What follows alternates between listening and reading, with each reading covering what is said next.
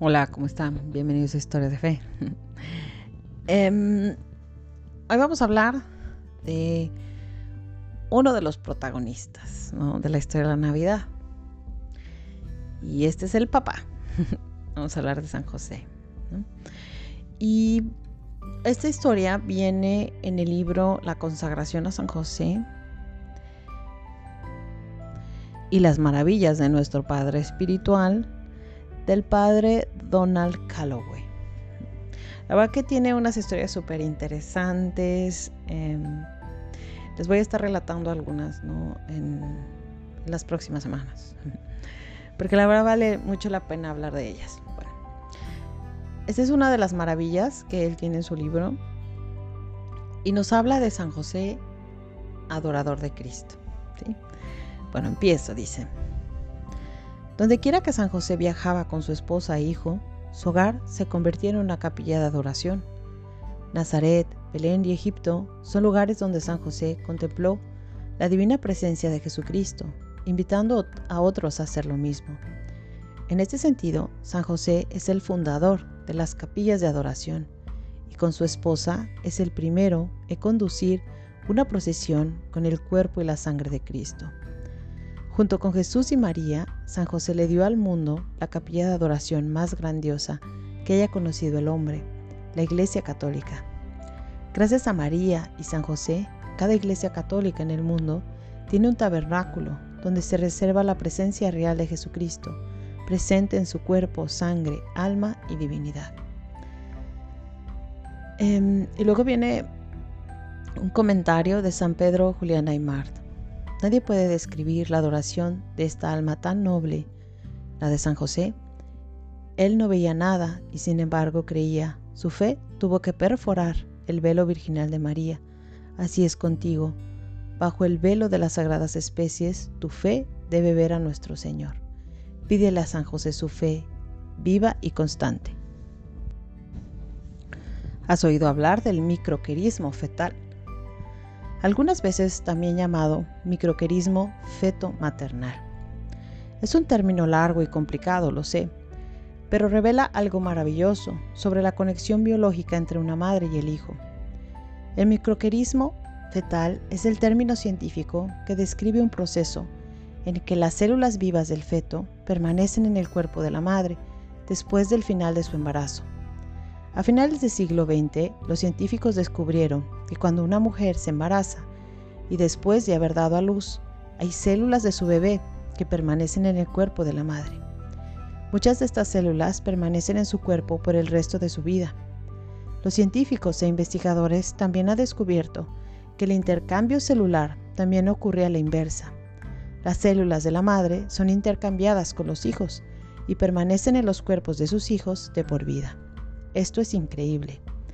Aunque San José no sabía nada de microquerismo fetal, Dios siguió bendiciéndolo con la presencia de Jesús donde quiera que él estaba, en presencia de su esposa.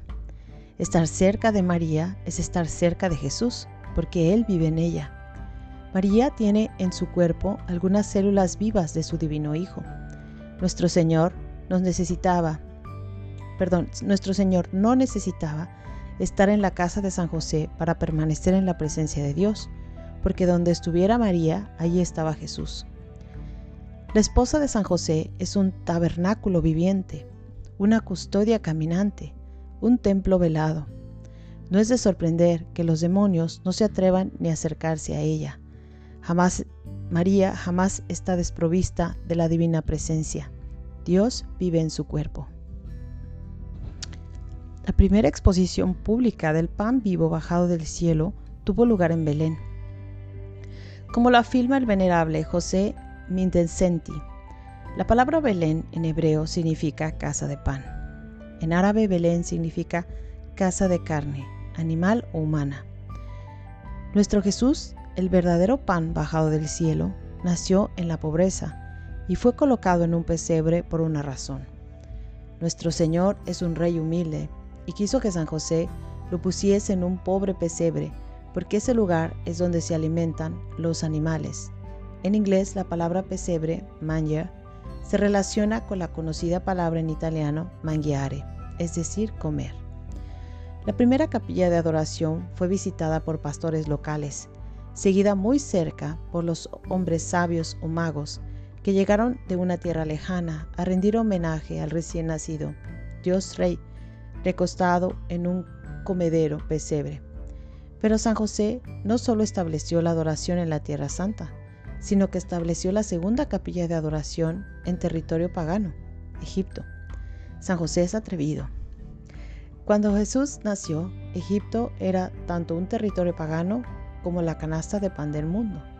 Qué apropiado que Dios mandara a San José a Egipto. Allí San José fue responsable de educar a la hostia viva que nutriría al mundo.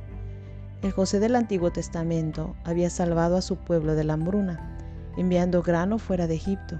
El nuevo José le abría al mundo el grano, que amorosamente ayudó a crecer en Egipto, el pan vivo que da la vida eterna.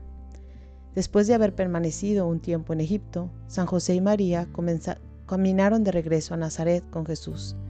Esta larga caminata era y sigue siendo la procesión más grande del cuerpo y sangre de Cristo que se haya conducido, una procesión que cubrió más de 120 millas. Una vez más, en Nazaret, San José y su esposa adoraron la divina presencia de Jesús en su casa durante décadas. En cierto sentido, era una casa de adoración perpetua e interrumpida contemplación aun cuando llevaba a cabo las tareas cotidianas y responsabilidades de la vida doméstica. La adoración duró por décadas. Sacerdotes, monjes y monjas han tenido el privilegio de experimentar algo de lo que habría sido ser como San José. Todos los monasterios o conventos tienen un tabernáculo conteniendo la divina presencia. Todos los tabernáculos son básicamente una réplica del templo corporal de María. No importa si el tabernáculo está velado o si las puertas están cerradas, Jesús sigue estando allí. Era lo mismo en el santo hogar de Nazaret. Dios vivía en María en todo momento y San José estaba perpetuamente en la presencia de Jesús. María, el tabernáculo de Dios, es replicado en cada tabernáculo de una iglesia católica. Sin embargo, lo que casi siempre falta enfrente de estos tabernáculos son almas que se parezcan a San José. Almas que adoren a Jesús presente y escondido en el tabernáculo. La iglesia necesita más personas como San José. Para ser como San, José, tú también necesitas adorar a Cristo. Puedes ir a la iglesia católica más cercana, en donde Jesús esté presente, cuerpo, sangre, alma y divinidad, en el Santísimo Sacramento. La Eucaristía es Jesucristo. El Santísimo Sacramento es la fuente y culmen de la fe cristiana, y San José quiere conducirte a una relación más profunda con Jesús en la Eucaristía. En 1997, San Juan Pablo II realizó una visita papal al santuario de San José en Cáliz, Polonia, y les dijo a los presentes que antes de cada una de sus misas hacía la siguiente oración a San José. Oh hombre feliz, San José, cuyo privilegio no fue solo ver y oír a ese Dios a quien muchos reyes anhelaban ver, pero no vieron.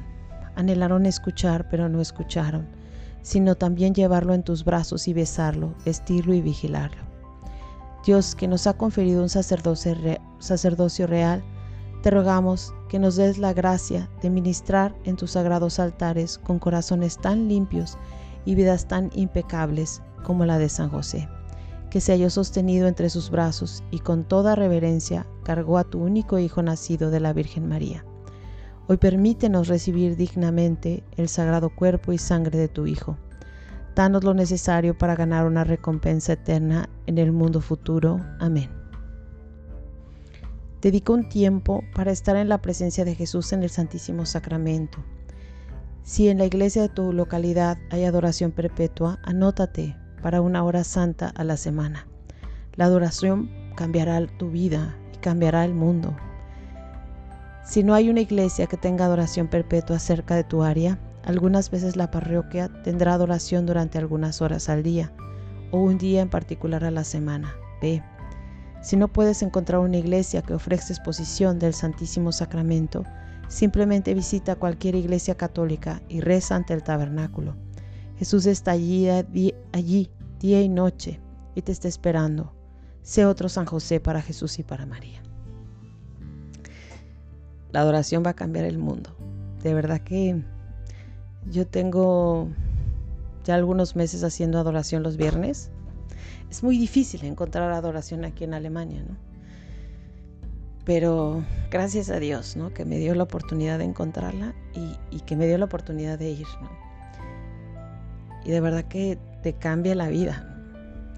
Así que escuchen el consejo de, del padre Calloway. Y anótense. Vayan a adorar. Ok, bye.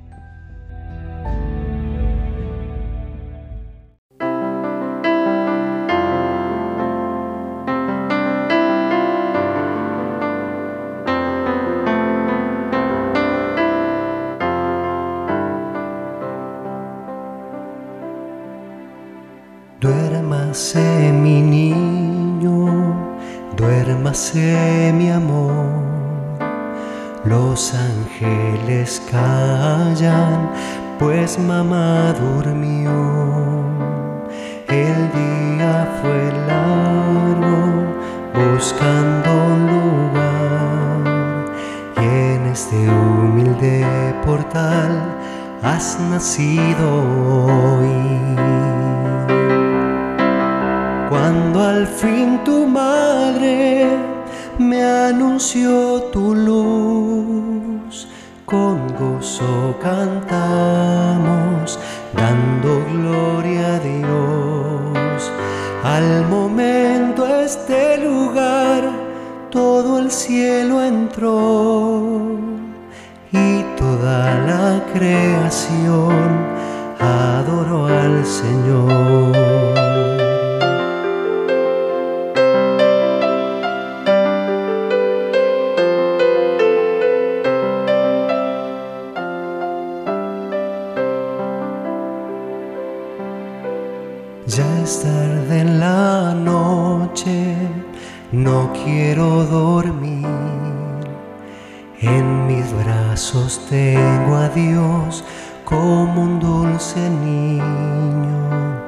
Te prometo, dulce hijito, protegerlo siempre.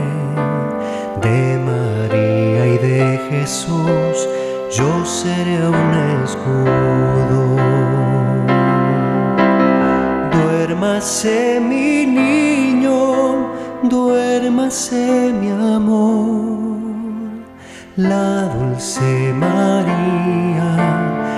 sueños sonrió. Duérmanse queridos, es noche de paz. Que mientras descansen, velo yo, José, que mientras descansen, velo yo, José.